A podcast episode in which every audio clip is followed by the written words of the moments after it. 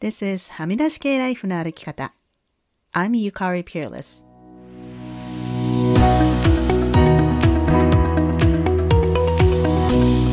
周りが決めた道からはみ出して自分だけの生き方をする人を応援するポッドキャスト。はみ出し系ライフの歩き方。Welcome to episode 252. 皆さんこんにちは。ピアレスゆかりです。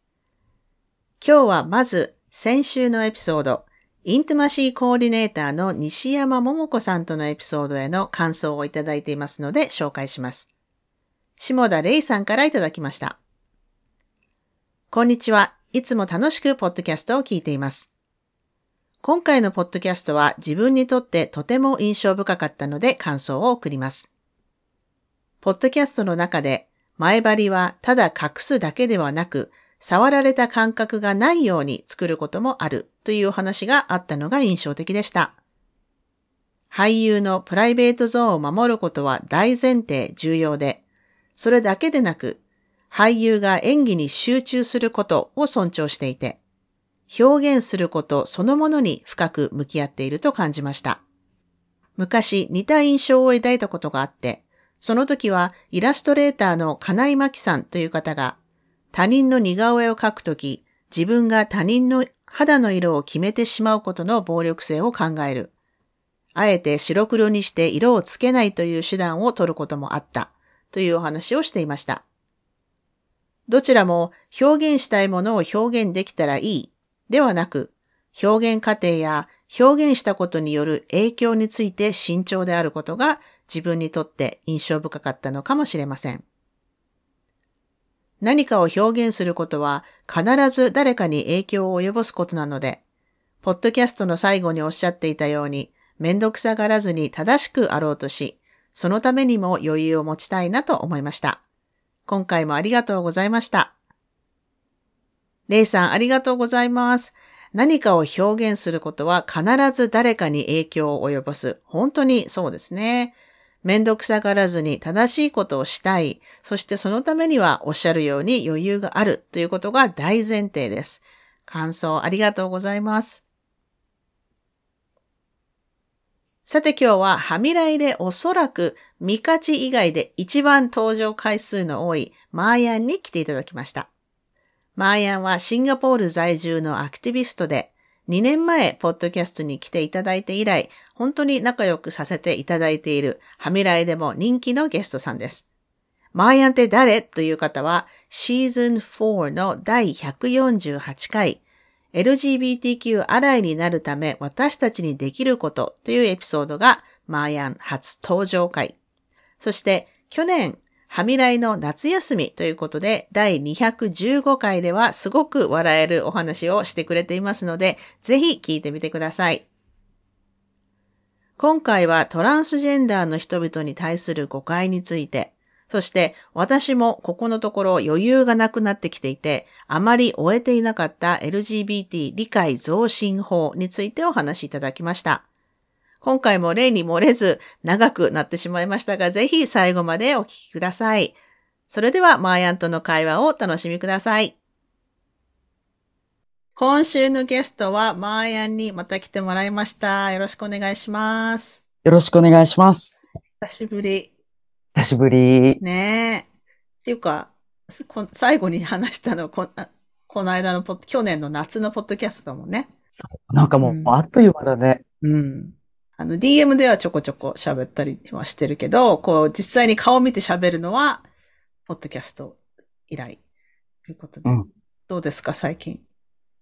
最近は今日本に帰ってきてて、うん、あの、本当にちょっとすごいタイミングだなと思うんだけど、理解増進法が昨日可決しちゃって、うん、うん、あの、やっぱりコミュニティに衝撃が走ってる。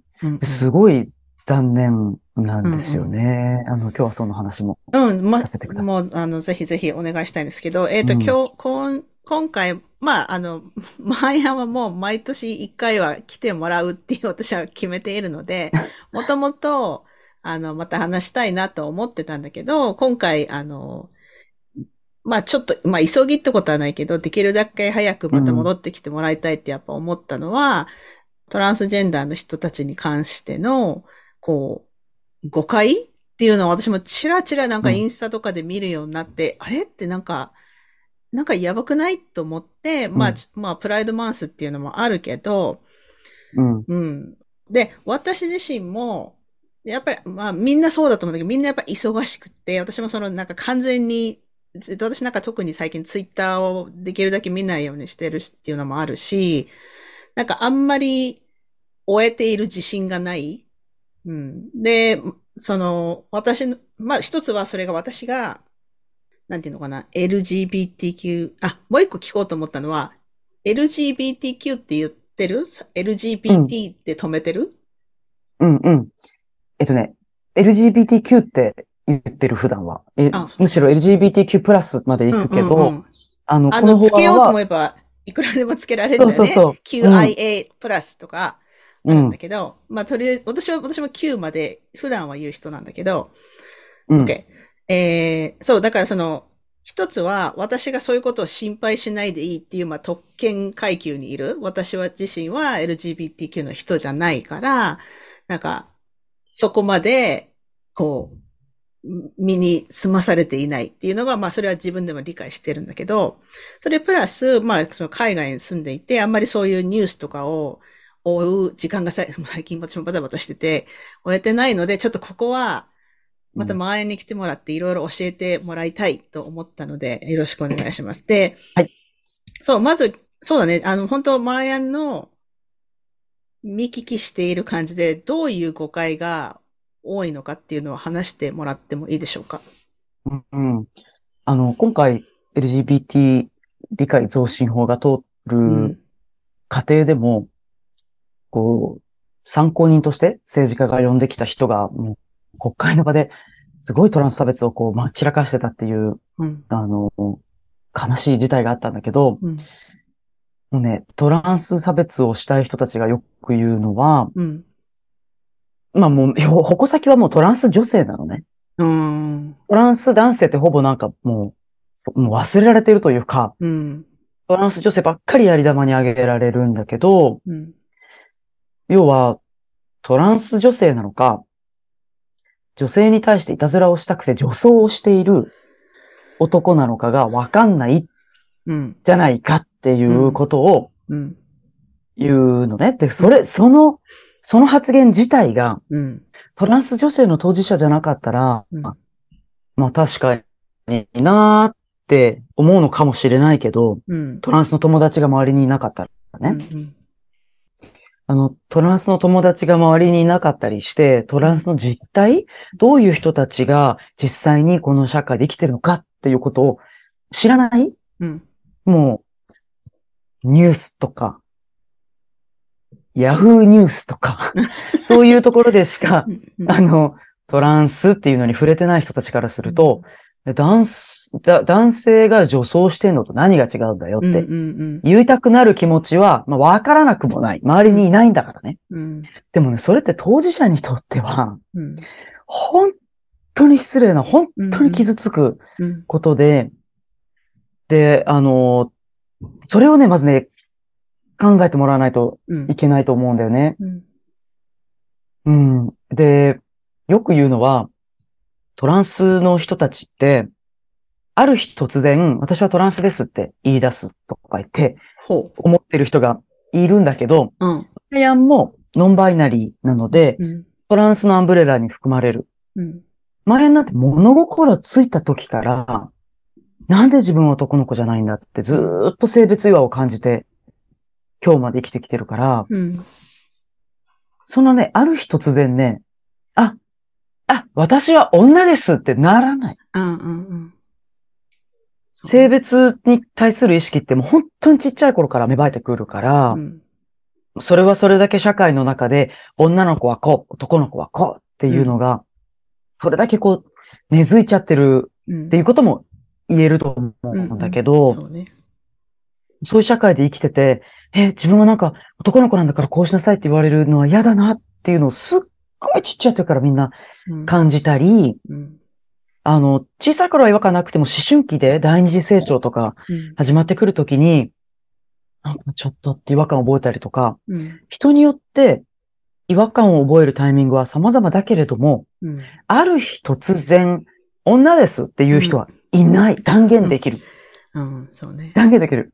うん。すっごい悩んでみんな、うんうん、その自分はトランスなんじゃないかとかね、すっごい悩んだフェーズを経て、自分の性を受け入れていくっていうプロセスがあるから、うん、そういうところをぜ完全に無視してね、うん、ある日突然女だって言ったら誰でもトランスじゃないかとか言って言うのも筋違いなの。うん、そうね。うん、あともう一個よく言われる誤解が、スポーツ。あ、はいはいはい。うん。あの、まあ、よく言う、言うガセネタがね、うん、アメリカでは、トランス女性のスポーツ参画を認めてしまったがために、女の子たちが活躍できなくなっちゃって、うん、もうあらゆるスポーツでトランス女性がもう賞金をかっさらっているとか、うん、学生スポーツで女の子たちの奨学金、スポーツ奨学金の機会を奪ってるとかね、うん、すごいガセネタが、フォックスニュースとかで取り上げられているのを、日本のまあ、右派の人たちなのかな、うん、もうトランストターゲットにしたい人たちがたくさんのガセネタを持ってきて、うん、日本の人ってさ、英語苦手な人もいるから、うん、そういう英語のニュースを見るとさ、ファクトチェックしないというかできない？うん、ともう、わ、フォックスニュースが言ってるんだから間違いないよね。うん、ってなっちゃう。うんうんうん、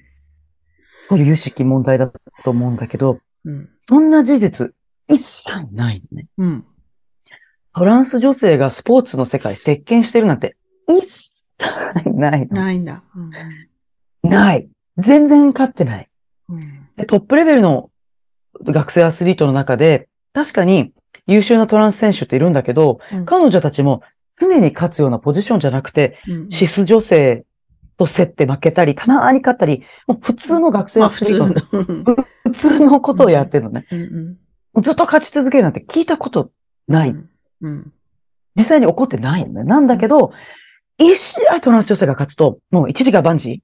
はいはい、はい、これ見たことかってするの。うんうん、最近ね、あった、あの、まあ、ニュースでね、うん、陸上で、あの、すごくトップレベルのアスリート、学生アスリートだった女の子が、うん、私はトランスに負けた、トランス女性に負けたせいで、奨学金の機会を逃したっていうふうにも顔を出して名前も出して、うん、ニュースに、フォックスニュースはじめのね、あの、まあ、右寄りのメディアに、すごい取り沙汰されてる女子選手がいるんだけど、あれね、事実じゃないの。ほう。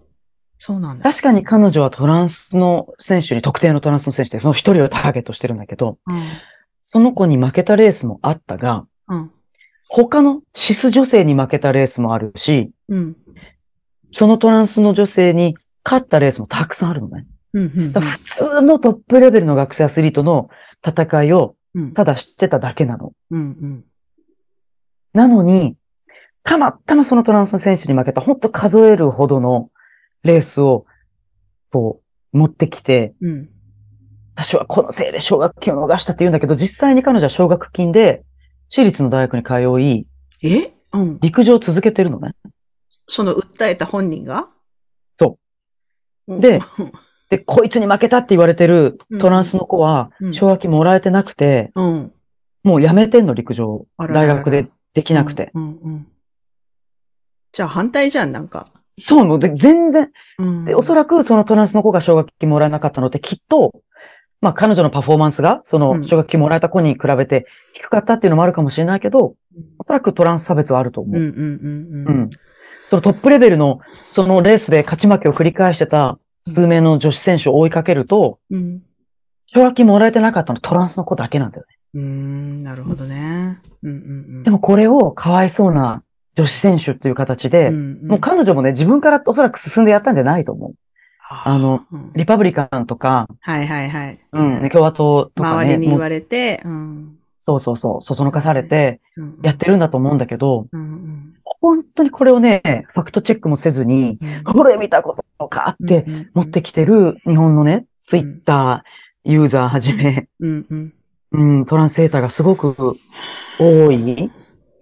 いやー、でもさ、もう、そのなんかトイレ問題は、うん、私はなんか、私個人としては、いや、なんかそれ全然、なんかもう、なんていうの、すごいく、くだらないっていうか、その、トランスの人たちが、っていうか まあも、もちろん、あの、100%中にはそういう、なんていうの、トランスじゃないのに、あの、やっぱりその、なんていうの、悪い意図を持って女子トイレに入ろうとして、でもそれはトランス問題とは別で、それは性暴力の話だったね。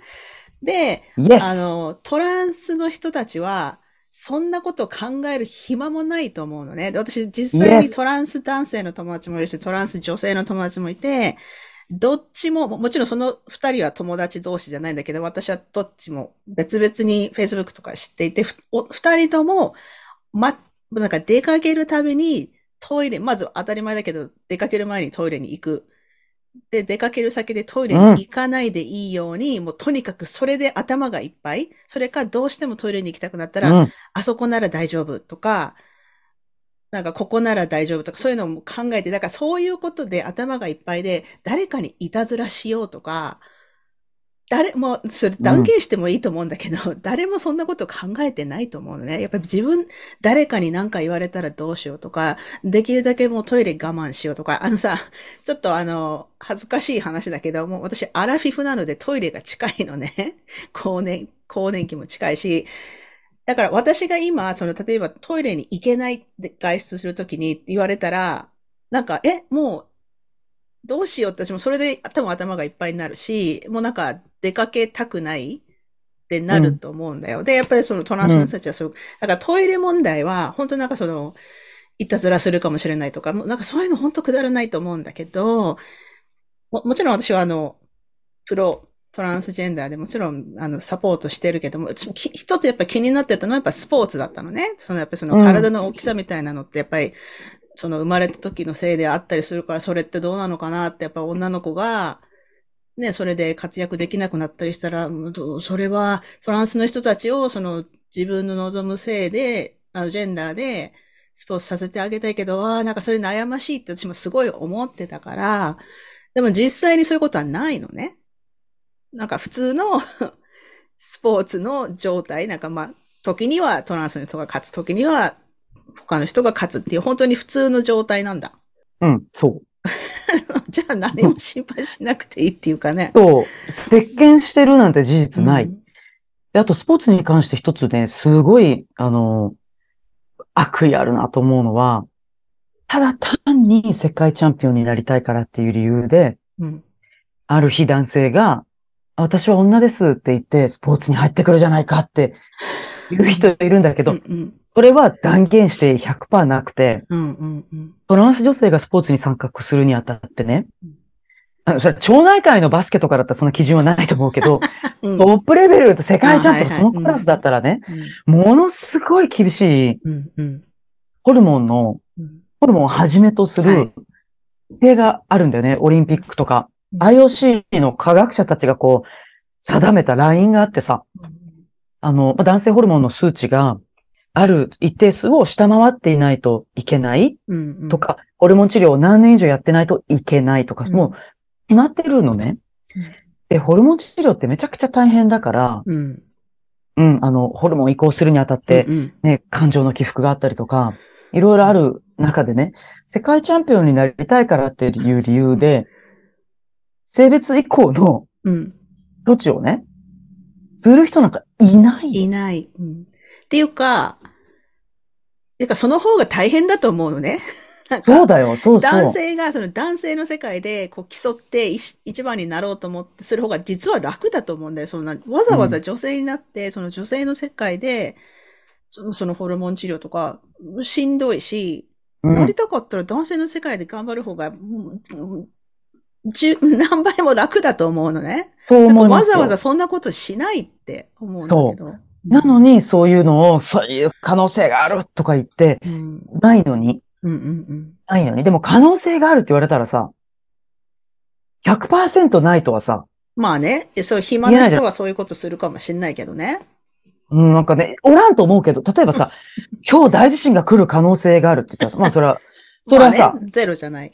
ゼロじゃないじゃん。うんうん。うん、だから、それさ、自分は未来予測はできないからさ、はいはい、予知能力ないから、それはもう絶対未来英語ないです、とはまあ言えないんだけど、うん、過去なかったし、うん、基準から言ってないだろう。現実的だろう、って思うんだけど、それをもう信じちゃうとか、うん、もうあらゆるネタ使ってトランス攻撃したい人がたくさんいるから、うんうん、そういうことをね、ネタにね、トランスを標的にするの。ね、なんでそんな、なんだ、それはどこから来るんだろうか？あの、このネタ？ネタとか、その、このトランスヘイト、うん、ああ、あのね、根本にはね、女性嫌悪があると思ってる。ああ、やっぱり、うん。うん。だってトランス男性のことは何にもみんな喋んない。な、うん、あ、誰もトランス男性を問題視してなくて。うんうん、でね、あの、さっきちょっとみ、あの、ゆかりさんが指摘してくれたことを、ちょっと戻りたいんだけど、うんうん、他の面はいいけど、スポーツに関しては少し懸念があったっていう気持ち、うん、自分はわかるのね。なぜかというと、あの、男子ラグビー部でラグビーを学生時代やってたから、うんうんうん、あの、で、女子のチームでもやってたし、男子のチームでもやってたのね。うん、で、マイアンはあの、身体的には、まあ、いわゆる生物学的女性。はい。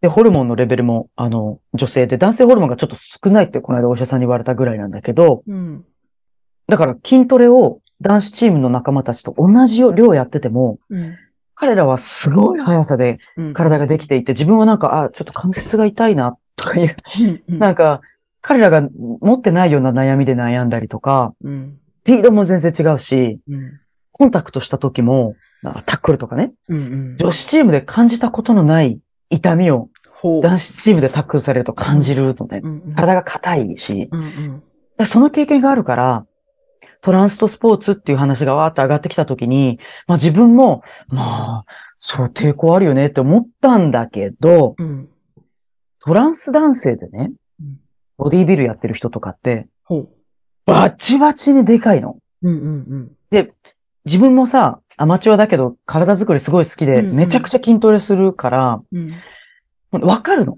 うん。男性ホルモンがなきゃ、あんな体にならない。ほうほう。うん。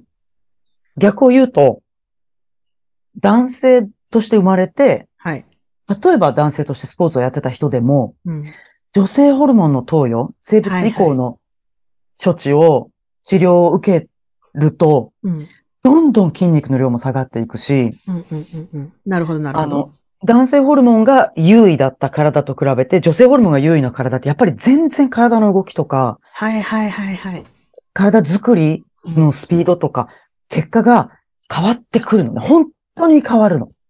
うんうん、だからこそ IOC も一定期間ホルモン治療を受けてて、この数値を下回ってないとダメですよって言ってるのはそこで、す、べ、てはホルモンなの、はいはいはい。で、こういう話をするとトランスを攻撃した人たちは、いやでも骨格があるじゃないか。はいはい。思春期を男性として過ごした体の人は、骨格とか骨密度がとか言って言う,、言うのね、うん。で、これに対して、どうやって、うん、まあ、トランスコミュニティの人たちが、まあ、反論じゃないけど、でもさって言ってるかというと、うん、女子、シス女子とかシス男子の中にも、うん、いろんな体つきの人いるじゃん。はい、はい。あの、ロシアで拘束されてたさ、あの NB、うんうん、WNBA の選手とかさ、めちゃくちゃ背高いじゃんね。うんうん。そうね。うん。シス女性の場合は、場合だっていろんな身長とかいろんな骨格の人がい,、るのに、それはいいじゃん。そうね、うん、うん。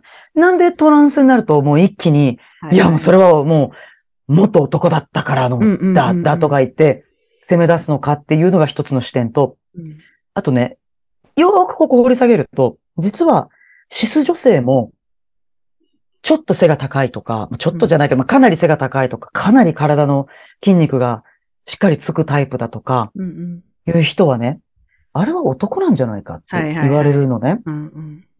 で、実際にオリンピックレベルの陸上アスリートのセメンヤ選手とかってね、うん、あの、もうすごい筋骨隆々としててめちゃくちゃ足が速い。うん、で、抜きん出ちゃうと女子の世界で、うん、あれはあいつちょっとおかしいんじゃないのって言われちゃう、うんうん、男子だったらボルトとかさ、誰もさ、はいはいはい、あれはおかしいんじゃないのって言わないじゃん。うんうんね、すごい素晴らしい、もう、you're gifted.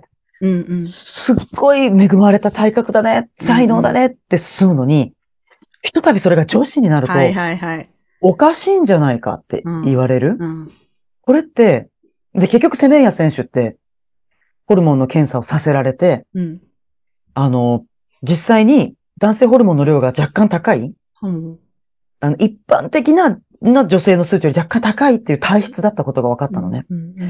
その結果彼女は追放されちゃったの。え？えー、シス女性だよ。うんうん。追放されちゃう。もう、コンピートできないの。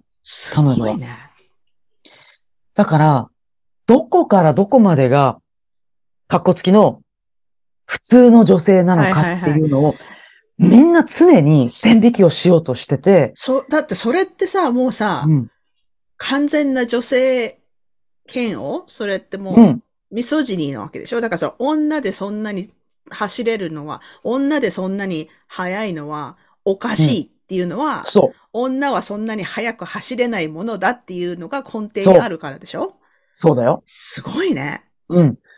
セメンヤ選手、シス女性でそういう風に生まれた、うん、まあ、ホルモンのバランスがたまたま、そう、で、絶対そういう人って過去にもたくさんいたと思うの。いるよね。ねただホルモンの概念とか、そういう検査の手法とかが、まだ追いついてなかっただけで、はい、体の多様性だから、それって。そうだね、うん。で、もちろんそういう多様性は男性にもあるんだけど、男性の場合はそんなことはもう全然議論されない。女性が秀でた、抜きん出てる場合は、すっごい取り立たされるなんかがおかしいんじゃないのもうなんか、やだ、もう。うん。めっちゃ、それはなんかもやる。でしょ？うん。それの系譜なのよ、トランス差別って。うんうんうん、なるほどね。うん。で、もう一個、うん。はいはい、どうぞどうぞ。ごめん、もう一個だけ教えてもらうと、うんうん。はいはいはい。男性、元男性だった人が女性になった人たちが、スポーツに、の世界に参画すると、席巻するっていう考えもミソジニスティックだと思うの。うんうんうん、要は、ね、絶対すべての女性がすべての男性よりもアスリートとして劣っているって言ってるじゃん。はいはいはい。断言できるけど、その辺のテニス部の男の人連れてきて、うん、セリナ・ウィリアムスとか大坂直美と戦わせたら、はいはい、絶対彼女たちが勝つやんね。うんうん、そうね。もうバカにしすぎだよね、女性のことを。うんうんねえ、もうすごいよね。もうなんか、もうなんか何百年前からある、そういうなんかもう、そうみんな刷り込まれてるっていうか、いやいやでもさ、ででも本当それあ、すごいありがたい、あの、説明してくれてありがとう。だから私もそのね、ちょっとまた話戻るけど、その、うん、いや、あの、トランス女性はどうなのかなっていうのは、やっぱり、私も思ってたのは、その、元男性だから、その男性の体だから、ああ、どうなのかなと思ってたけど、じゃあそのホル、すべてはホルモンで、その元男性でもしかしたらまあたくましい人だったのかもしれないけど、トランス女性にななる過程で、その、その、なんていうの、だんいわゆる男性らしい、こう、ゴツゴツした筋肉とか、そういうのが、こう、変わると。うん、確かにそれは私もあの考慮に入れてなかったし、まあ、考えてなかったから、それはすごく、あ、そう言われてみれば、じゃあ、なんていうの、その、まあ、英語で、leveling the playing field っていうけど、まあそのね、うん、みんな大体同じぐらいになる。まあそのためにホルモンの、あの、そういう規則とかがあるわけでしょ？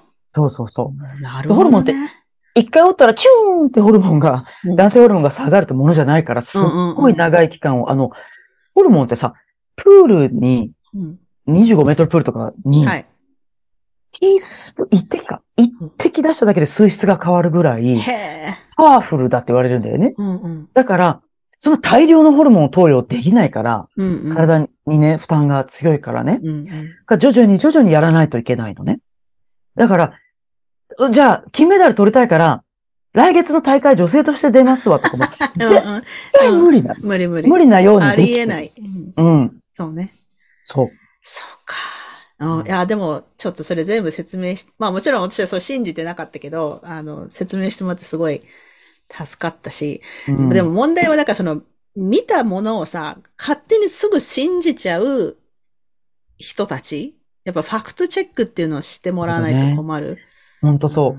あとね、卑怯だなと思うのが、うん、女性の怖い気持ち、うんうん、その、性暴力の被害に遭ったとか、セクハラされたっていう女性があまりにも多くてさ、うんうん、怖いんだよ、みんな。はいはいはい。夜、夜、夜道を一人で歩くとか、うん、わーって男性が、のグループが前にいたら、あ、ちょっとそこ通るの嫌だな、その、キャットコールって呼ばれる、うん、あ、遊ぼうよとか、うんうん、で、無視したらブスとか言ったりとかさ、うんうんうん、もうすごい女性蔑視というか女性をこう下げすむ姿勢がさ、うん、特に日本ってあってさ、うんうん、でもそれにさ、抗えない状況だったりするじゃない、うんうん、そうね。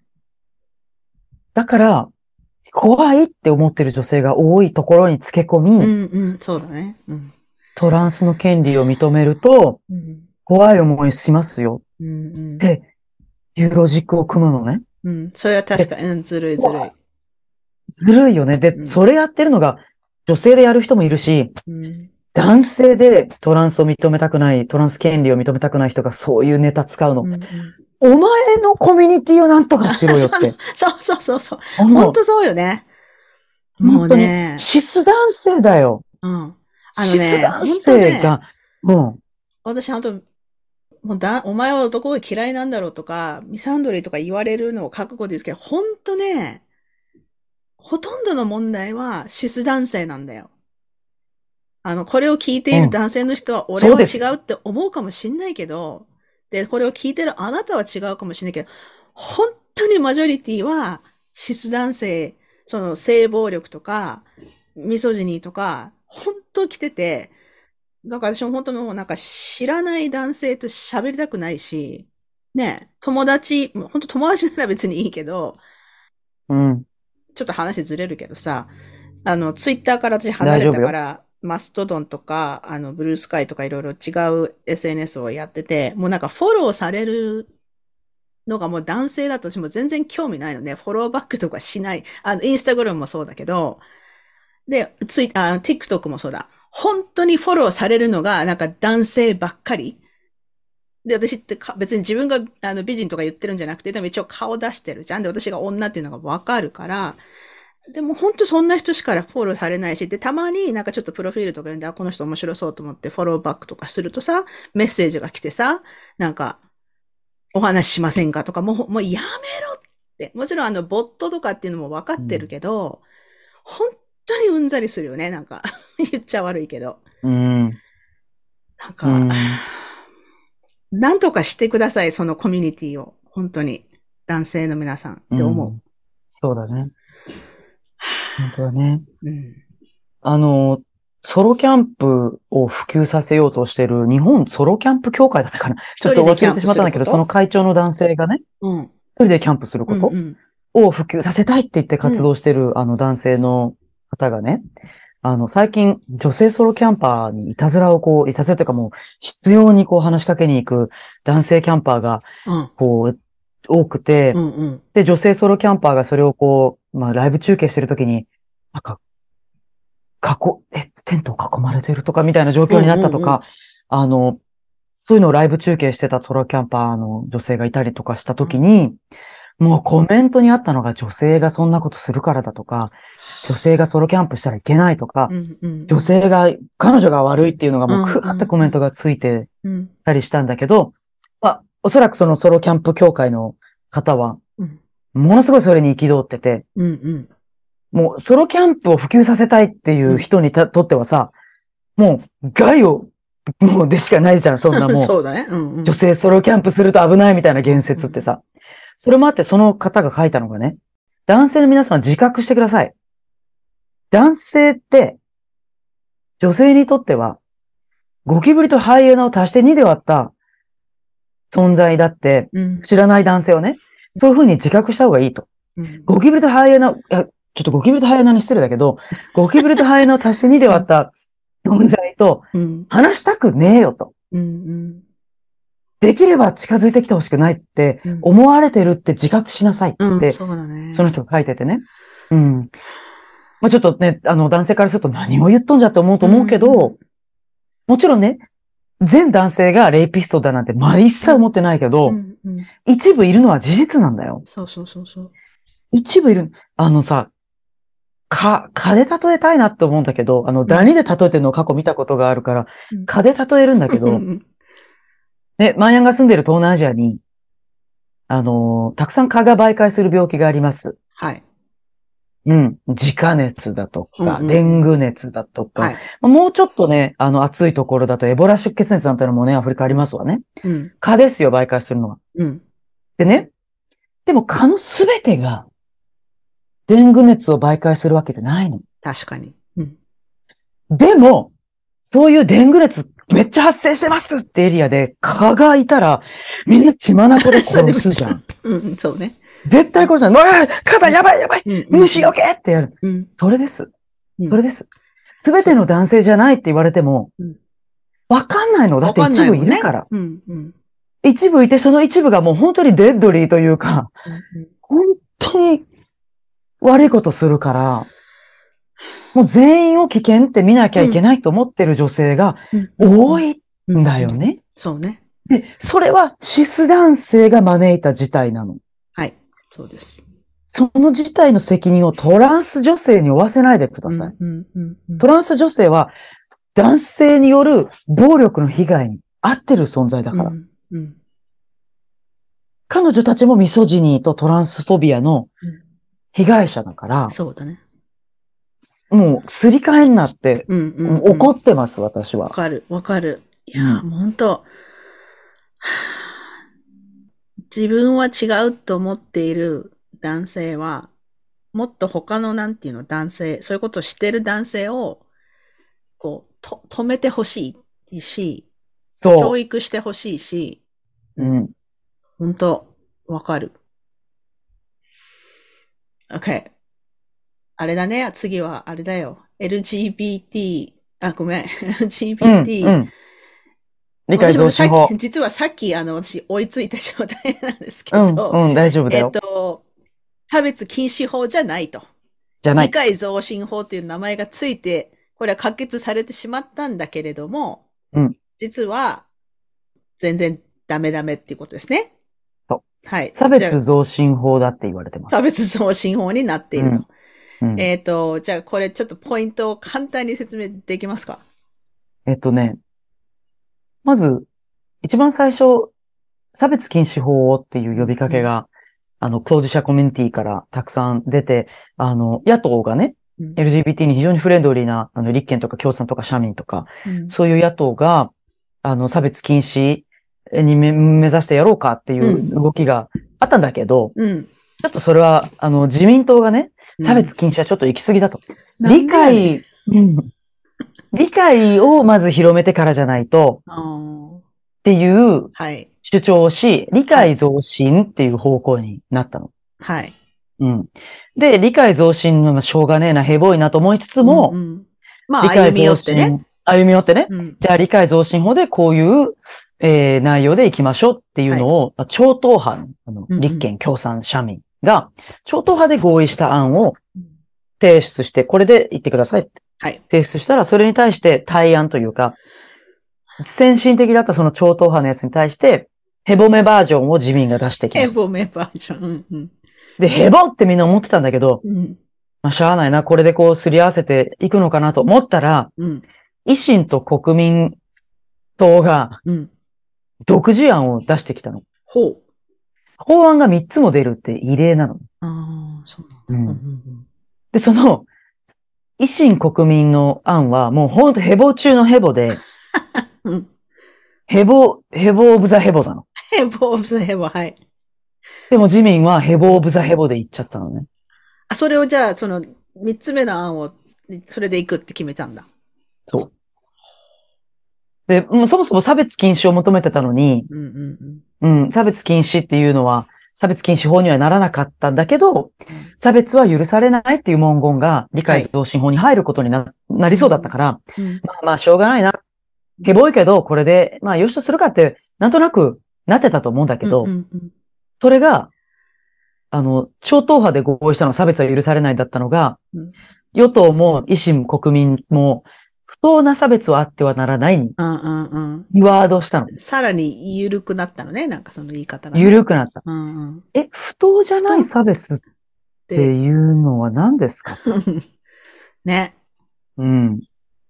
まあ、多分、よくね、社会で言われるデマで、トランス女性が、まだオペしてないけど、温泉に入入れてもらえないのはうん、あの、差別だって言ったら、うん。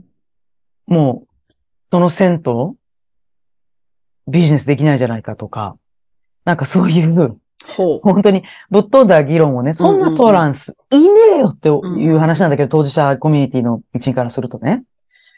でもそういう、こういう人がいたらいるかもしれないじゃん。うんうんこういうケースになるかもしれないじゃんっていうので、あの、すごい批判が噴出したから、不当じゃない差別もじゃああるねっていうことにうんなったのか知らないが、うん。不当なっていう文言が付け足されたと。で、あと、もう一個ね、うん。とても、あの怖かったのが、うん。あの、超党派合意案には、合意案にはなかった文言で、うん維新と国民が追加してきたのが、保護者の理解と協力を得て行う心身の発達に応じた教育っほていう文言をね、う。うん。あの、維新国民つけてきたの。うん。要は学校で LGBT の教育をするんだったら、うん親がいいですって言わなきゃダメだよというふうに読み取れるわけね。はいはいはい。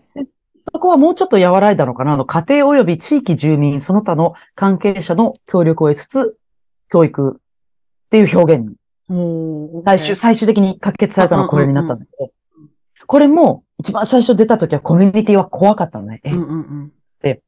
家庭でカミングアウトできないとか、地域の人たちの中に差別主義者がいたら、うんその人たちが声を上げたら、学校で LGBT 教育できないってことと。うんうん地域での理解が進んでないから、多様な性のあり方について教えてあげてほしいっていう話なのに、うんうんうん地域の理解が進んでないから教えられませんってもう本末転倒じゃん。ううそうだね。うん。っていうことで非常に怖かったんだけど、うん。それは国会の答弁でそういう意味じゃないですっていうのははっきり回答があったーの。OK うんうんうん。なんかここがね、そういう意味じゃないですって言ったことがねじ曲げられないようにうんうん。いく必要があるなと思って。そうだね。うん。そっか。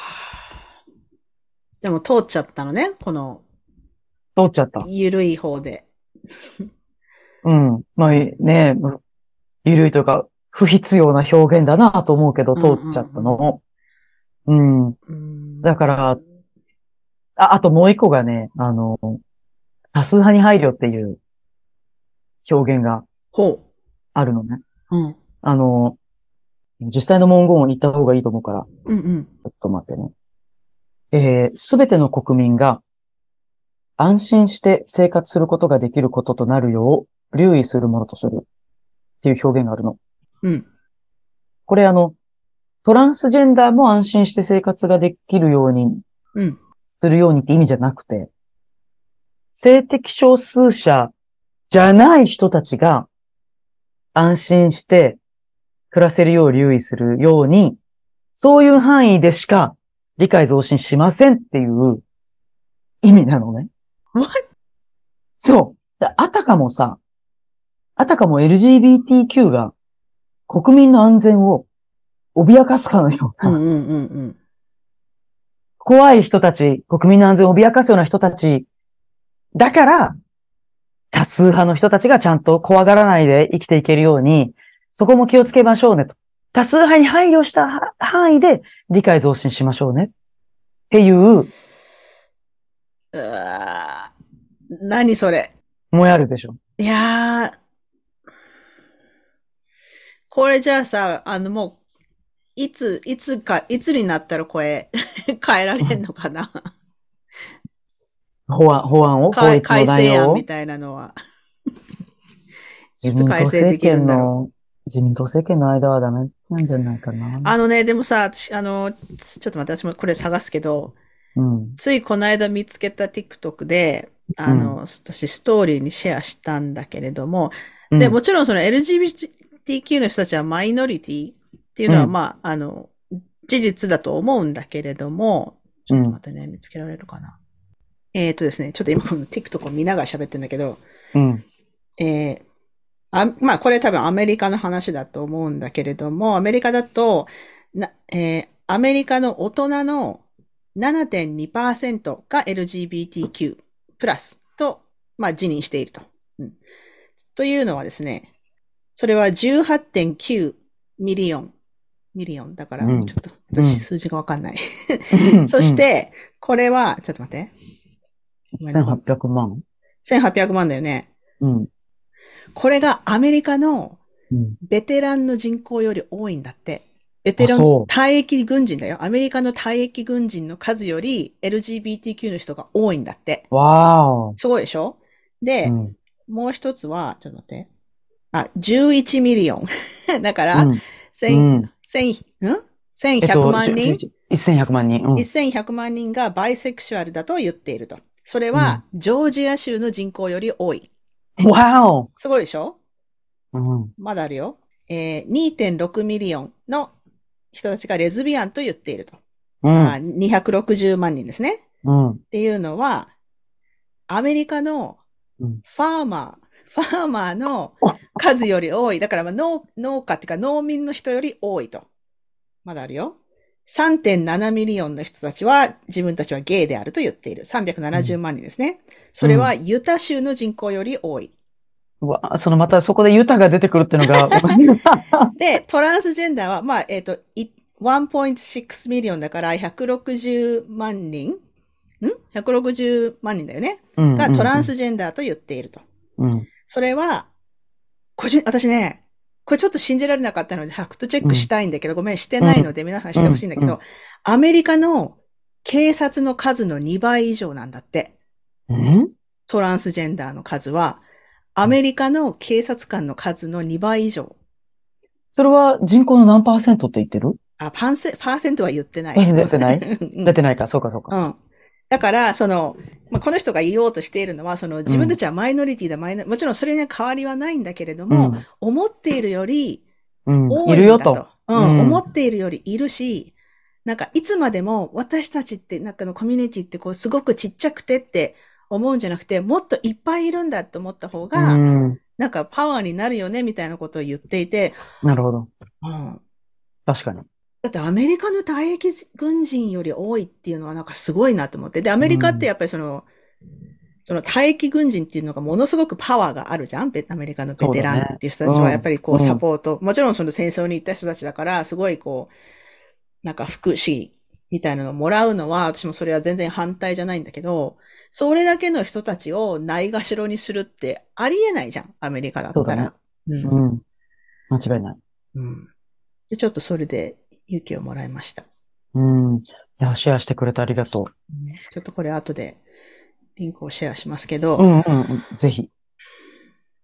トランスってさ、今のそのデータがどういう切り口でパーセント見てるかわかんないんだけど、どの調査で引っ張ってきたかもわかんないけど、よく言われるのは人口の1%以下だって言われるんだね、トランスって。うんうん、1%以下。マジで？うん。すごい、やっぱ少ない、うんうんうん、トランスはね。トランスの人はね。トランスはね。だから LGBT の中でも圧倒的マイノリティ。うんうんうん。そうね。だから、そういうデマに対して、こう立ち上がってくれる人もたくさんいるんだけど、うんうん、当事者の声が本当に届きにくい。少ないから。うんうん。うん。絶対数が少ないからね。少ない。うん、で、誤解とか女性が危ないとか言われちゃうとさ、あ、トランスの味方したいけど、女性が危ないんだったらなって、やっぱそ、そっちになびいちゃう人もすごくいるから、本当にねト、トランスを本当に守ろうとしてくれる人が少ない。うん、だって本当に少ないから、その、その人たちを知っている人の数も少ないわけじゃんで、そう。なんか本当に、今さ、私はトランスジェンダーですって言って、得することってほとんどない。ない。うん。だから、その人たちもわざわざ誰言わないし、そんそんな親しくないとさ。うん、だから、な、なんていうの、ますます彼女ら、彼らを知らない人たちが、いるし、で、まあ、それは彼らのせいじゃないんだよね。ないよ。あの、セーフ、あの、安全じゃないから、言いたくないし。そう、そう。うん。で、それでなんか、なんていうのかな。悪い、悪い方向にっていうか、なんだっけ、うん、言葉が出てこない。うん、悪循環。悪循環、悪循環になってしまっている気がする。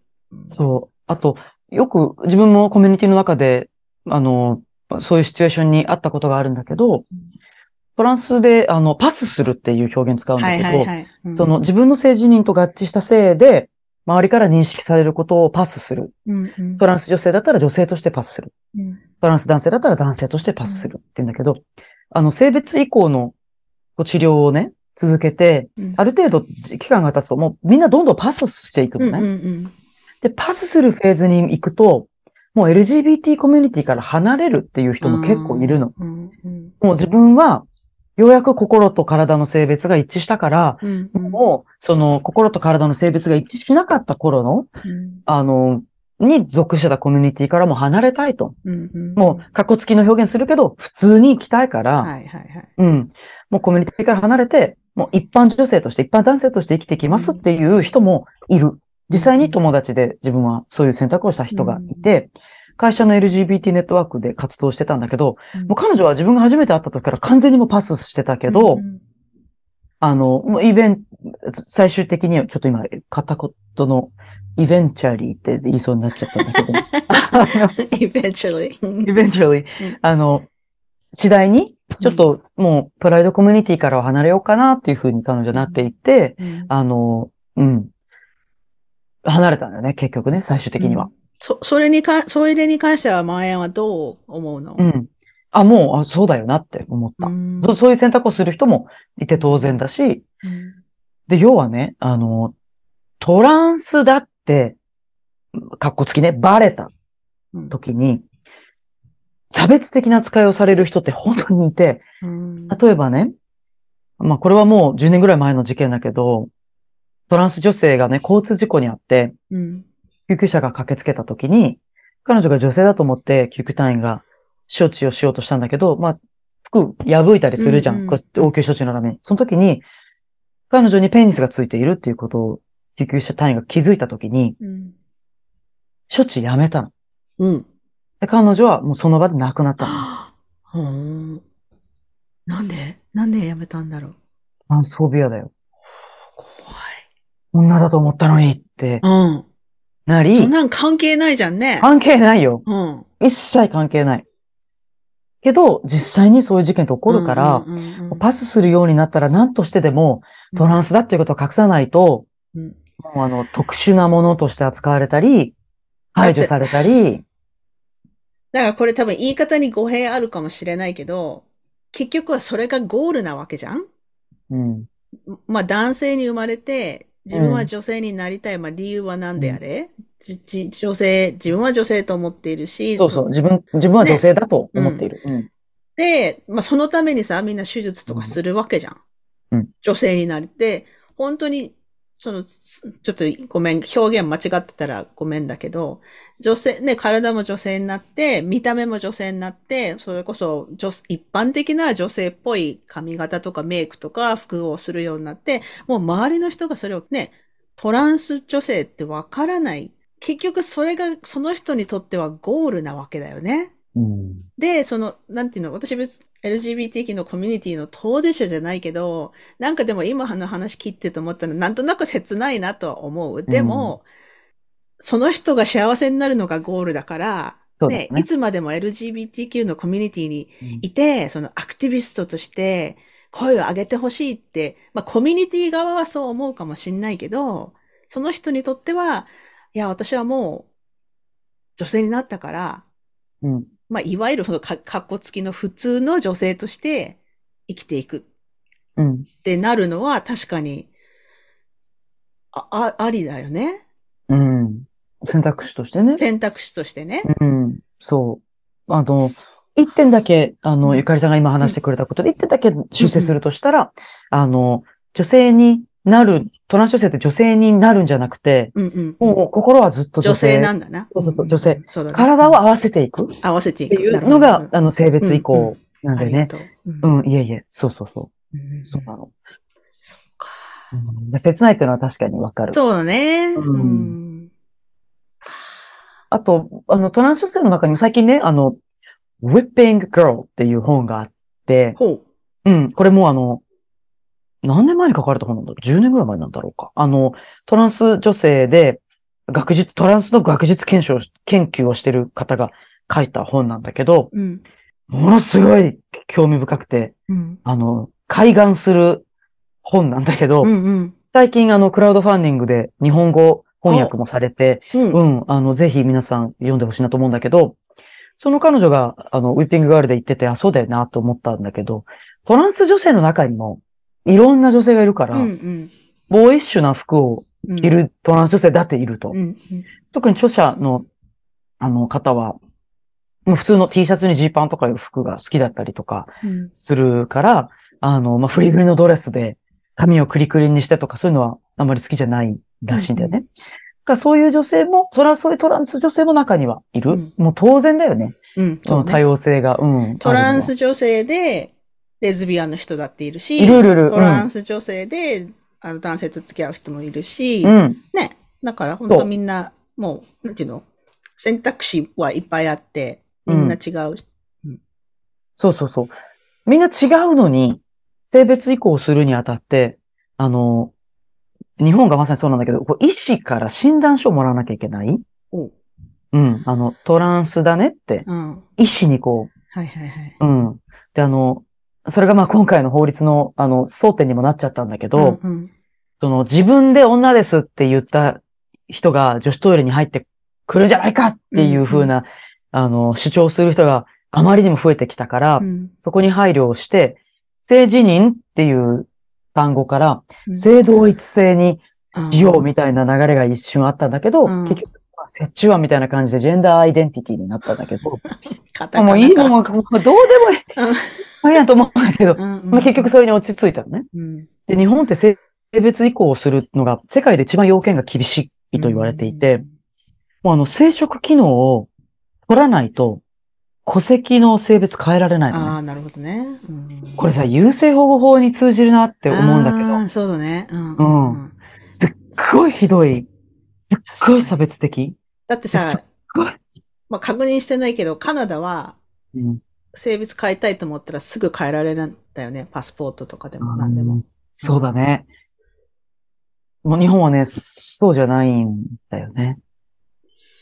でもさ、生殖器取っちゃうとさ、ホルモンが分泌されなくなるから、永遠にホルモン注射しなきゃいけない。うんうんうん、やっぱ体の不調を感じてるトランスも多くて、うんうん、そうね、こんな風に負担になるなら、あの手術は受けたくなかったって言ってるトランスがいるのね。それを強いてる法律が。うんうんうんうん、まだまだ、なんか先は長いよね。うん長いね。うん。そっか。いやー、うん、うん。でもいろいろ教えてくれてありがとう。なんかこう、いいじゃあさ、そういうさ、なんかデマを信じないようにするにはどうすればいいの？どうすればいいの？うん。まずね、トランスのね、あの、友達がいるっていう人は少ないと思うから、うんうん、あの、あの、突然トランスの人にメッセージして友達になりましょうってのは 気持ち悪すぎるからやめてほしいけど、うんね。うんうん、あの、ぜひね、映画とか、うんうん、あの、本とかを通じて、うん、トランスのね、リアルな姿を知ってほしいです、うんうんうん。で、あの、おすすめのウェブサイトがあって、はい。トランス 101.jp っていうウェブサイトがあるの。そこには、あの、FAQ とか、うんうん、よくある誤解はい。に対する本当正しい知識、データとかファクトに基づいた情報が詰まってるので、ぜひですね。ぜひ。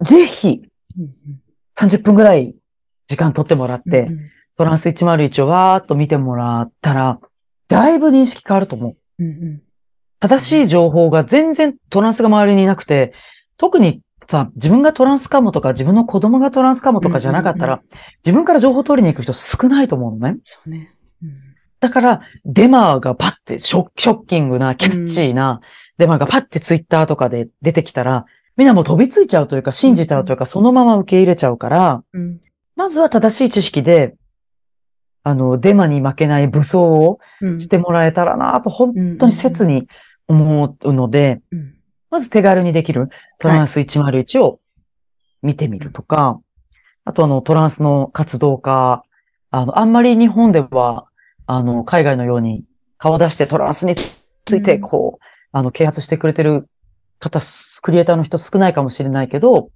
まあ、海外の人でもいいので、うんうん、トランスの活動家、ちょっと覗いてみてフォローしてみるとか、うん。うん、そうね。本当にやってもらえたらいいなと思います。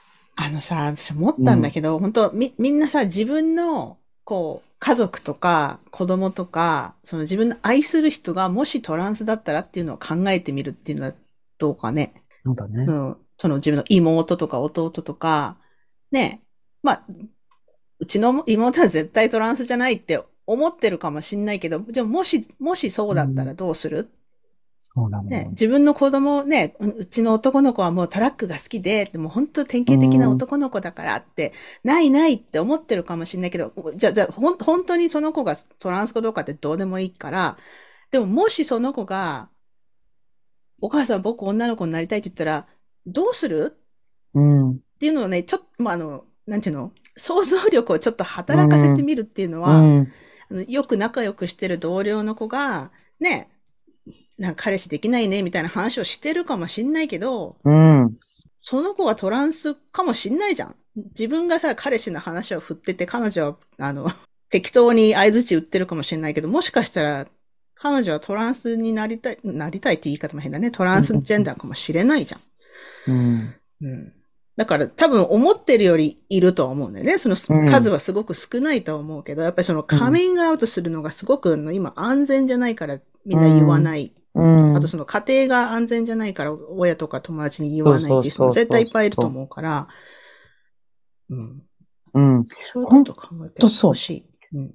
本当そうで、子供にそんな LGBT の教育をしたら、あの、そういう風になっちゃうじゃないかみたいなこととか、うん、ちょっと今お茶吹きそうになった。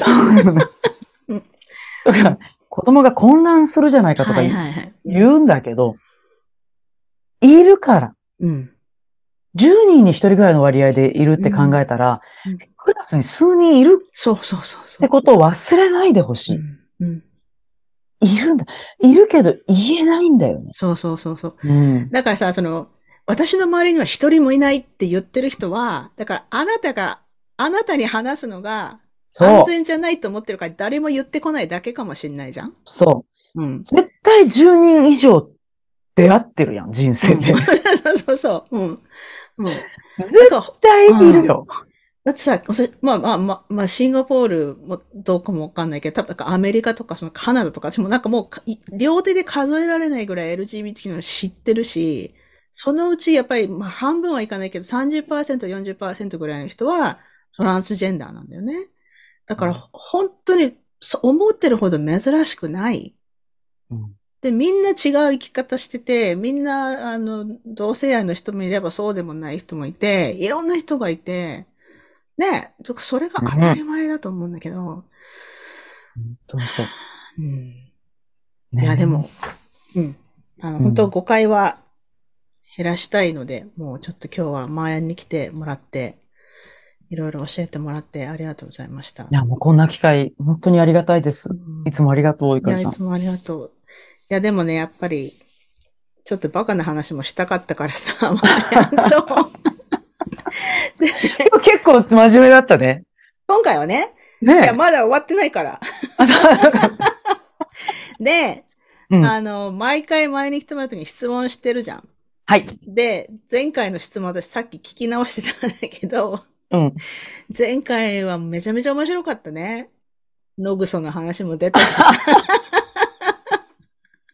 あ、こんなって前回はさ、夏休みだったから、そうね。そうそう。ね。うん。そういう話をする、ログソの回じゃん。要は。ログソの回。でもさ、あの、なんだっけ？聞きな、あ、そうそう。だから前回から何が変わったかというと、私は、うん、あの、最後の方で聞いた質問で、うん、その、死ぬ前に食べる食事は何を食べたいですかみたいな話になった時に、味仙？味仙、ちょっと名古屋の味仙っていう台湾料理屋の、なんだったっけ？辛い麺。辛いラーメン、台湾ラーメン。台湾、うん、うん、食べたいって言ってて、でもそのお店が閉まっちゃったんでしょ、閉まってないよ。え、閉まってないの？え、全然閉まってない。前なんかリンク送らなかったっけ？あ、あのね、創業者が亡くなったの。創業者が亡くなったんだ。もう、ま、脈々と店はもう。脈々。脈々と続いているから。じゃあ今回も食べんの？もう、今回ね、名古屋にね、帰れなの。今回出張で日本に来てるから。うん、うん、東京、うん、東京なの。あ、そっか。うん、残念。でも大丈夫。東京にも美味しいラーメン屋さん知ってるから。ね、うん。大丈夫。OK, OK. じゃあちょっと、また今回違う質問を見つけてきたので。はいはいこの兵道ゆきみたいなヘアスタイルだけど大丈夫？いや、だから映ってないからさ。ポッドキャストだからね。えっ、ー、と、でもこれさっきもしかしたら答えになってることを言ってくれたかもしれないけれども、えっ、ー、とですね、今何を読んでいますか？もしくは最後に読んだ本は、最近読んだ本は今ね、あの、ウィッピング・ガールを読んでます、うん、それさ、日本語タイトルは何になるの？ホイッピング・ガールだと思う。そう。カタカナになるんだね。うん、カタカナにした。ウィッピング・ガールっていうのはどういう意味なのかな？よくわかんないんだけど、読んでない。わかんないのよ。ああ、まだ、まだわからない。まだ、まだ読み切ってないから、うんうんうん、あのね、フェミニズムの視点からトランス女性の経験を紐解くっていう本なの。うんうん、ウィッピング・ガール。面白そう。そう、ぜひ、ちょっとゆかりさん、リンク送りますね。あ、はいはい。うん。あ、クラウドファンディングの、うん、どういう内容かがわかるから、うん。なるほど、なるほど。ありがとう。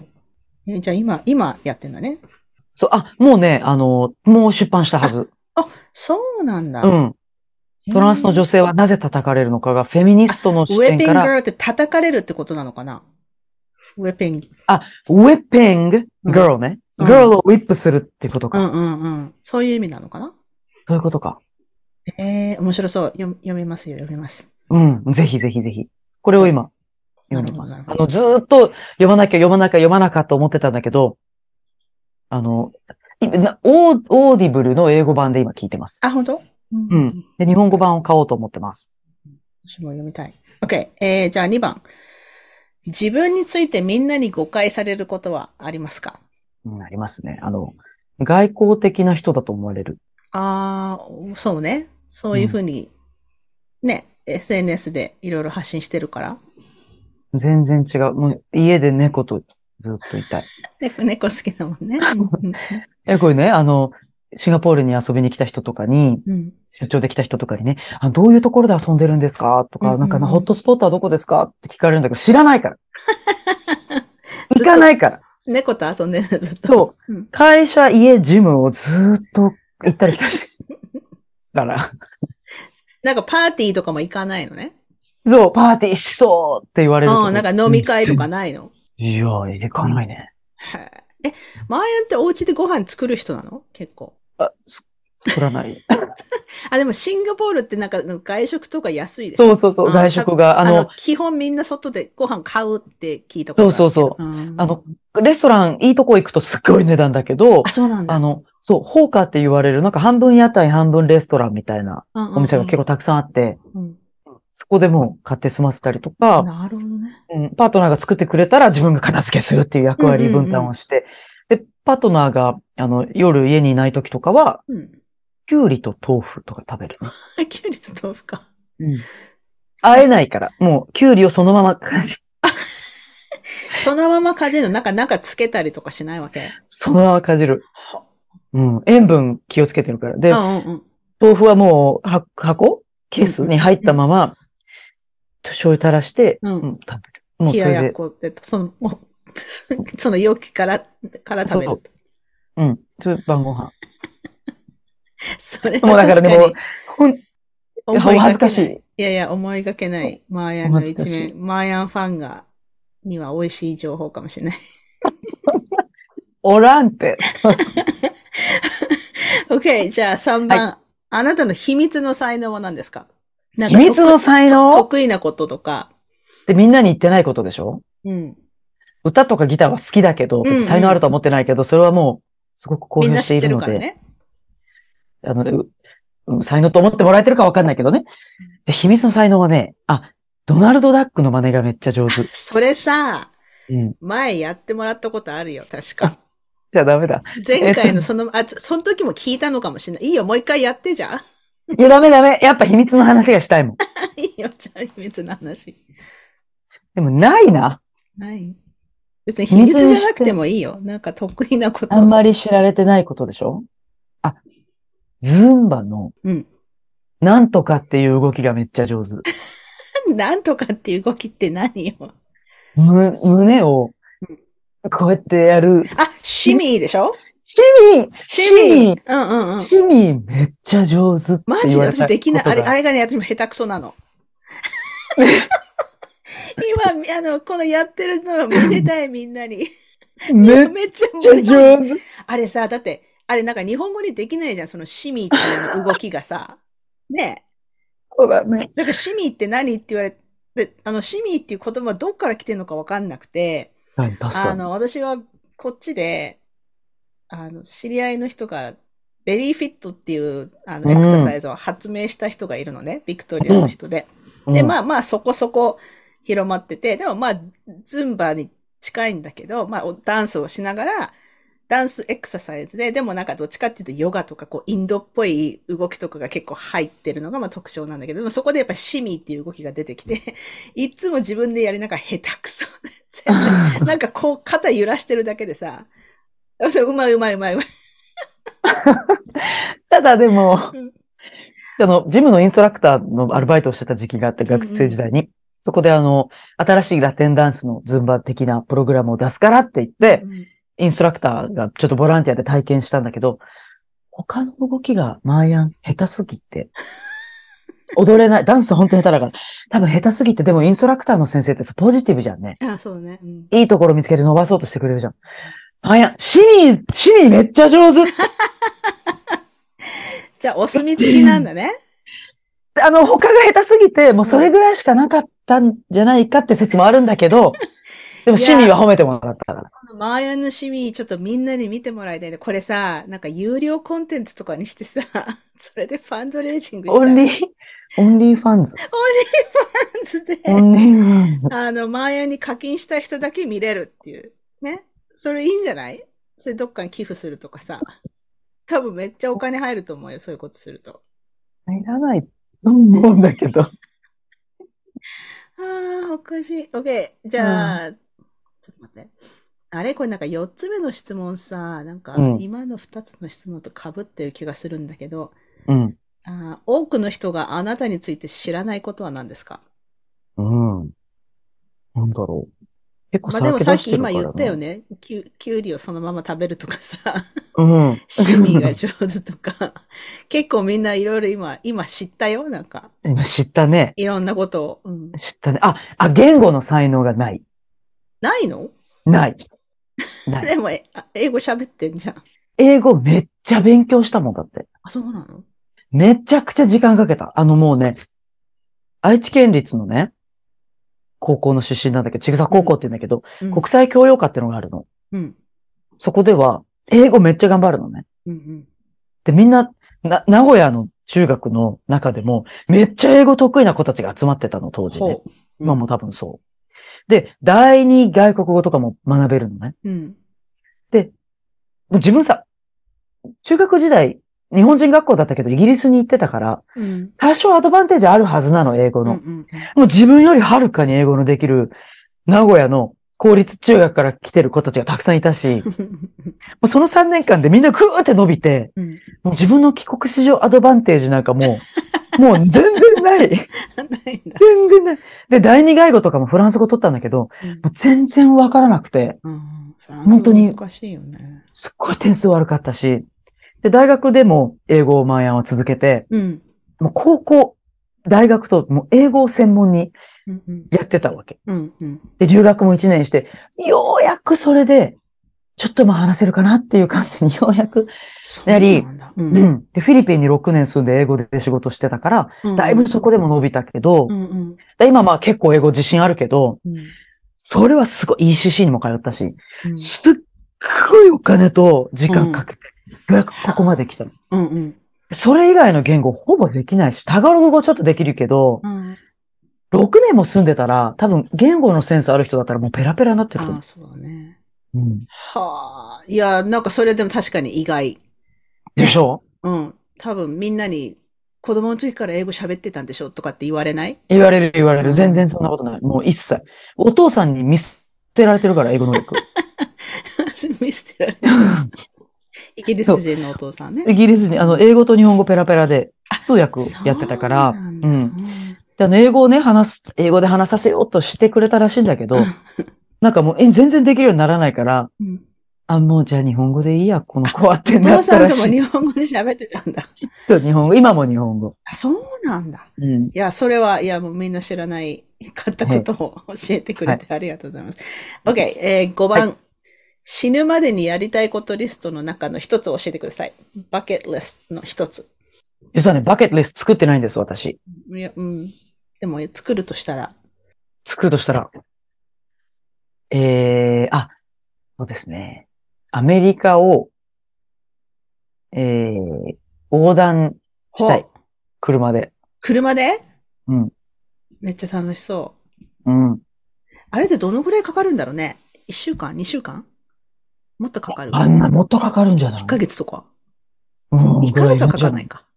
まあ、そのね、どれだけ止まるか、止まるかにもよるよね。そうそうそう走り続ければね、多分大したことないんだけど、まあねうん、途中止まって。それもなんかつまんないとこ走り続け、あの、最短距離で行くと多分つまんないとこばっかりになると思うんだよね。なんか砂漠とかさ。砂漠がつまんないって言うのもあれだけど、うん、まあいろんな、で、ど、え、どういうのやりないいろん、面白いとこにと泊まりながら行きたい感じ？そうだね。いろんな州を見たいかな。あの、ねアメリカがすごいもう昔から好きで。うんうん。うん。もう留学した時からアメリカに恋をしてるんだけど。アメリカどこに留学したって言ってたっけ？マサチューセッツ。だからよかったんだと思うんだけど。マサチューセッツ。うん。リベラルだからね。うんうんうん。うね、うん。あの、違う州だったら、過去の国と思ってた可能性はある。ああ、そっか。うん。けど当時、マサチューセッツ、セッチュ、セッツ？言いにくいね。マサチューセッツ。うん。マサチューセッツは、うん、あの、同性婚を全米で初めて合法化した州だったり、あの、今も、マサチューセッツだけが、ぐーってこう、選挙の時に、ぐーってこう州の中のカウンティとかまで降りてっても全部ブルーなの。ブルーなね。うん、全部民主党の州なの。超リベラル。超リベラル。そんな州ないから。ニューヨークとかでも、ニューヨークシティはもちろんもうブルーだけど、うんうん、もうその他のカウンティとか行くと、もうひとたび田舎の方行くと赤。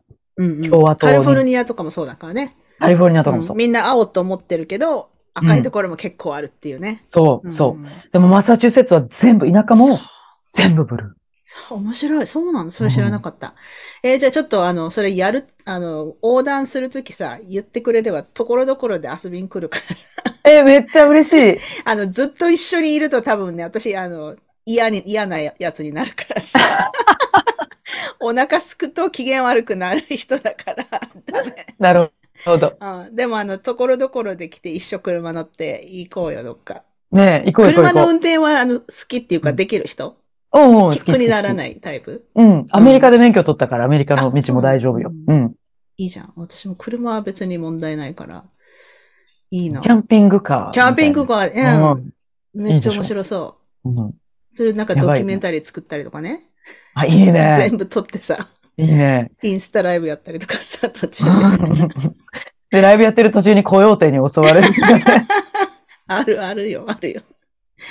面白い。え、ちょっとじゃあ、それちょっと、あの、私もバケットリストに入れとく。マイと 横断するっていうのを。やろう。やろうやろう。OK、うん。あれ？あ、ごめん。私質問が被ってるわ。ちょっと待って。うん、いいよ、いいよ。あのね、じゃちょっとこれ一回飛ばします。はい。じゃあ次の質問、えー、6番。えー、はい。苦手なこと、これはなんか聞いた質問ばっかりじゃん。苦手なことは何ですか？算数。あ、算数ね。私もダメだ。完全に文系人間だからね。うん。あの、10位になりたかったの、ちっちゃい時。うんうんうん。それね、うん、言ってたよ、前回。前回のエピソードで。うん。うん、あの、進路の話したっけ？進路決めるとき。進路の話したっけね？あの、中3の時ね、水上先生がね。あ、うん、なんだです、なんかその名前聞き覚えがあるよ。言ったのかもしれない。い いよ、もう一回言って。え、ごめんね、言ってたら。水上先生がね、まあ、やん、に数学できないから、うん、10位諦めて、別の道に行くっていう方向もあるよって言われた。でもさ、うん、え、10位にの何に数学が必要なの？やっぱさ、理系じゃん、獣医って。まあ、そうだね。うん。だからこう、将来的に大学受験とかするときに。ああ、数学が必要になってくるんだ。必要になってくる。うん。うん。そうね。そう。私もダメだね、数学は。それで諦めたの、獣医を。中3で諦めたの。切ない。うん。いいよ。あの、ね。10位じゃなくてもできることはいっぱいあるからね。結果オーライ、結果オーライ。結果オーライ。結果オーライ。じゃあ7番、えー、最後に泣いたのはいつですか、おお昨日。それ何言っていい話？言いたくないなら言わなくてもいいけどさ。ちょっとプライベートでちょっとね、しんどかったんです、この数週間。それで、友達にその話してて泣いちゃった。うん、まあ、あるよ。ね。あるある。OK, OK. また泣くからやめてあ、わかった、わかった。OK。えー、じゃあ8番。最近ハマっているものは何ですか？ハマっているもの？うん。いや、あのね、サーキットトレーニングにハマってたんだけど、うん。あの、みんなで一緒に、あの、ヒット？はいはいはい。インテンシティインターバルトレーニングをするっていうのにすごいハマって、うん、あの、F45 っていうジムにね、うん、あの、アジアで展開してんだけど、アメリカにもあるかな？あの、熱心に通って、あ、これは、ずっと一人で筋トレしてたから、うん、あ、みんなでしんどい運動するのも楽しいなってのに気づいてたんだけど、うん、あの、ふくらはぎを断裂、筋肉断裂するって怪我を、あの、バスケやってしちゃったから、うん、ちょっとね、サーキットトレーニングにここ、1ヶ月ぐらい行けてなくて、うんうん。うん、悲しいんですけど、サーキットトレーニングが好きです、最近。サーキット、サーキットトレーニングって定義は何なの？なんかその、順番にいろいろやるのをサーキットトレーニングっていうの、うん、そうそうそう、そうだと思う。うん、あの、複数でやらなくても一人でもできるけど、うんうんうん。うん。例えば腕立て伏せした後に、スクワットして、うんうんうん、その次、懸垂してみたいな。はいはいはい。な、何秒で、何秒で45秒懸垂して、はいはいはいはい。で、15秒休んで、うんうん、腕立て伏せするとか、なんかそういうサーキットをする。すごい。うん。楽しいです。ジムが好きなのね。もう運動が好き。もうなんか私なんでそういう人に生まれなかったのかなと思うよね。私運動があんまり好きじゃないからね。うん、そっか。OK。あ 質問が なくなってきた。なくなってきた？うん。えー、じゃあさ、OK。うん、えー、何番だっけな？あなたのペットピーブは何ですか？こう、イライラさせる。おー、ありますよ。たくさんある。何何？一番は、うん。食べ方の汚い人。ああわかる。あの、なんか、くちゃくちゃする人とか。そう、くちゃくちゃが本当にダメで、うんうん、でもね、文化圏によってはね、普通にくちゃくちゃする文化圏があるの。あ、そうなんだ。もうなんか口を閉じて食べなさいっていう、もう文化じゃない国が結構あって。うん。あ、しんどいね。うん、わかる。わかるよ。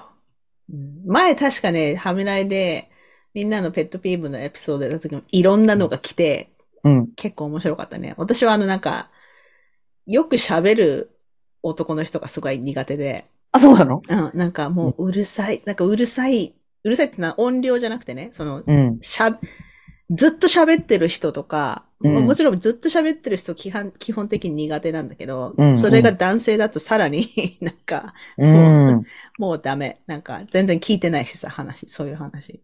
あ、そう、なるほどね。あその、女性だったら、比較的許せる。っていうか、あんまりいないんだよね、女性でそんな。ずっと喋ってる人って。なるほどね。なるほどね。よく喋る人、多分80%くらい男性な気がする。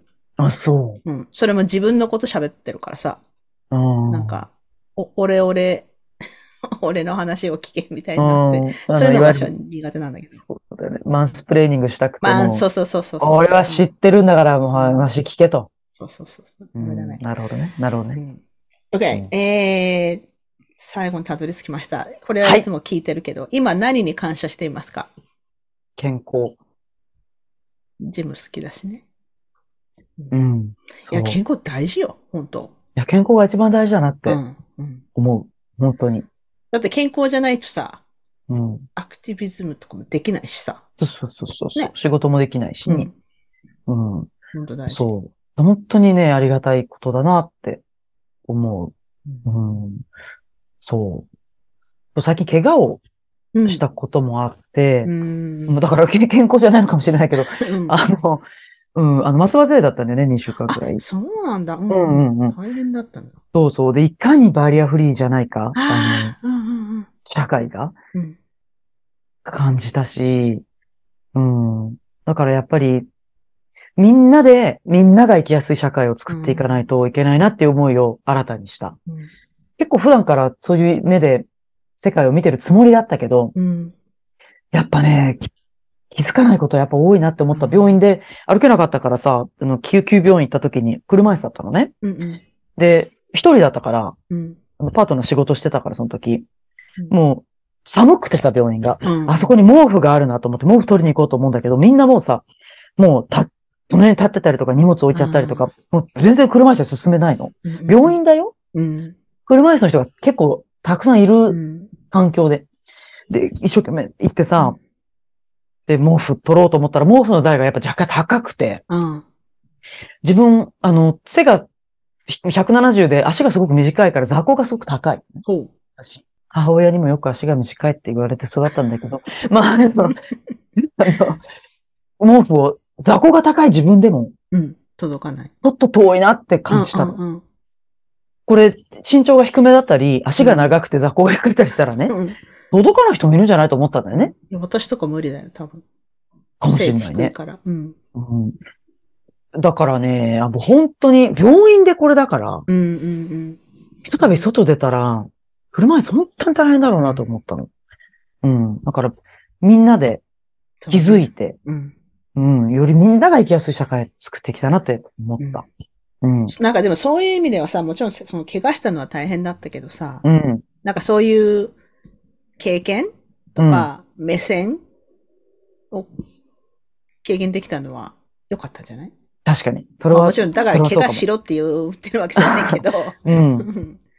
と、ね、なんかそういうさ、あの、状況にならないとやっぱ気がつかないってことがあるからね。確かに、確かに、確かに。わ、うん、かるわかる。そっか。いや、ありがとうございました。今日もなんか、いやいやいや例によってめっちゃいっぱい喋っちゃって。でもすごい、あの、わ、私自身も、あの、もちろん反トランスじゃないけれども、なんかこれはどうなのかな？なんかこれを認めちゃったらちょっと、どうなるんだろうと思ってたところが、あの、すごくなんかスッキリしたので、あ、本当にありがとうございました。うん、ありがとうございます。本当にこういう機会をもらえて、ありがたかったです。ぜひぜひ、あの、マーヤンをフォローして、もっとマーヤンから学んでください。ありがとうございました。今週のゲストはマーヤンでした。ありがとうございました。ありがとうございました。バイバイ。バイバイ。This is Jay Allen from Unseen Japan, and you're listening to Hamidashi Kei Life no Arukikata. さて、マーヤンとの会話いかがでしたか？私自身もまだまだ完全に理解できていないところはあるし、このエピソードの中でも間違ったりしていますが、それでも間違いながらも学んでいきたいなと思っています。そしてマーヤンがトランスの人たちをもっと知ってほしいと言っていたのは、ハミライでは何度も繰り返していますが、以前在日朝鮮人3世のウギさんがおっしゃっていた、差別を受けている人と知り合ってくださいということと全く同じだと思いました。知らないから人事になるし、自分と関係ないと思ったり、怖いと思ってしまうんですよね。このエピソードに出てきた本やマーヤンおすすめのトランスジェンダーの方のアカウントなどはすべて詳細欄に載せていますので、ぜひ見てみてください。そしてお知らせコーナーです。7月の最初の週末からのブレネー・ブラウンブッククラブ。現在半分くらい席が埋まっています。まあ夏なのでね、バケーションに行かれる方も多いでしょうし、今回は定員にはならないんじゃないかなと思っています。まあそれはそれで少人数でやるのも楽しいので楽しみにしています。そして Vulnerability Anonymous の会。心もとないことを勇気を出してシェアするお話会は日本時間6月24日土曜日朝10時から北米時間では23日金曜日の夜開催します。このエピソードの詳細欄にリンクを貼ってありますので興味のある方は見てみてください。さて、それでは今週のポジティブです。今週のポジティブは、今週はビクトリアに日本の自衛隊の練習艦隊という、まあ、いわゆる訓練用の船ですね。が2隻来ておりまして、ビクトリアの日系団体の一人としてレセプションにお呼ばれしたんですね。まあ、それはそれですごく楽しかったんですけれども、在カナダ日本大使という方がいらっしゃいます。ま、海外在住の皆さんはよくご存知かと思いますが、大使っていうのは各国一人。大体その国の首都に言いますね。そして総領事という人たちが、まあ、各国に数名、こう主要都市にいらっしゃるんですけれども、このレセプションに大使の方がお見えになっていて、まあ私もね、名前とお顔はこうニュースとかメディアで拝見したことがある方だったんですけれども、で、まあ、プロフィールに長崎県出身と書かれていたので、こう、ご挨拶をしたときに、大使私も長崎なんですって言ったら、え、どちらですか？って聞かれて、え、佐世保ですって言ったら、え、僕も佐世保ですってなって、えー！って盛り上がって、そしたら大使が、僕、佐世保南高校出身って言われて、えって、私も南、私も佐世保南高ですってなって、あの、一瞬だけでしたけど、ものすごく盛り上がりましたね。まあ、カナダに来て、24年ぐらいになりますけど、あの、高校の先輩っていうのに会ったのは今回初めてでした。世間って狭いですよね。私の高校の同級生がどのぐらいこのエピソードを聞いているのかわからないですけど、あの、佐世保南高の皆さん、大使は、あの、先輩ということが分かりましたので報告しておきます。それでは今週もお聴きいただきありがとうございました。はみ出し系ライフの歩き方は、プロデューサー、ホストのピアレスゆかりが、未譲渡のコーストセーリッシュ領域であるカナダ・ブリティッシュコロンビア州ビクトリアで制作しています。はみらいのインスタアカウントははみ出し系です。また、Facebook にもリスナーさんのグループ、はみらいコミュニティがありますので、ぜひご参加ください。番組へのサポートは PayPal、もしくは月ごとのサポートは Patreon、そしてサブスタックの有料購読で可能です。ゆかりのニュースレターは毎週サブスタックにて配信していますので、詳細欄からご登録ください。いつもサポートをしてくださっている皆さん、本当にありがとうございます。番組のスポンサーは随時受け付けておりますので、ぜひお問い合わせください。今週のポジティブ、今週のブレイブ、エピソードの感想はいつでも歓迎ですので、はみ出し系 at gmail.com までどうぞ。はみらいを気に入ってくださった方は、ぜひお聞きのポッドキャストアプリにて、はみらいのレビューを書いていただけると嬉しいです。レビューを書いていただいた方には、はみらいステッカーをお送りしますので、住所を教えてください。また、はみらいを応援したいと思ってくださる方は、ぜひ、おすすめのエピソードを家族やお友達にシェアしていただけるとすごく嬉しいです。さて、ここまで聞いてくださった方に今週の内緒話を話します。今週の内緒話は、皆さん、の、リンゴを皮付きのままかじったりします。私、リンゴは好きで、特に、あの、富士リンゴラブなんですけども、あの、切ってないリンゴを皮のままかじるのが嫌なんですよね。で、あの、皮は問題ないんですけど、あの、手がベタベタしませんこうね、あの、切らないで手に持って丸ごとかじるっていうのが嫌な人なんですよね。別に潔癖症とかそういうのじゃないんですけど、あの手がベタベタするのだけはやめてほしいってね。他にそんな人いるのかなちょっとわかんないですけど。というわけで今週も黙らない女、黙らない人でいてくださいね。Be brave, be kind, but don't be silent. Your voice matters. Stay safe, everyone, and thank you for listening. Bye.